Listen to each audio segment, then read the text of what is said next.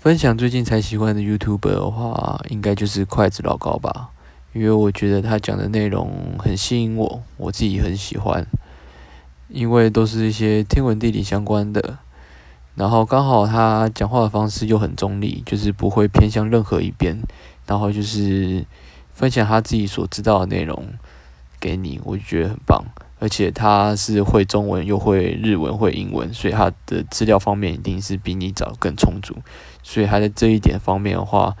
的知识含量就更让人信服，所以我就会一直想要看下去。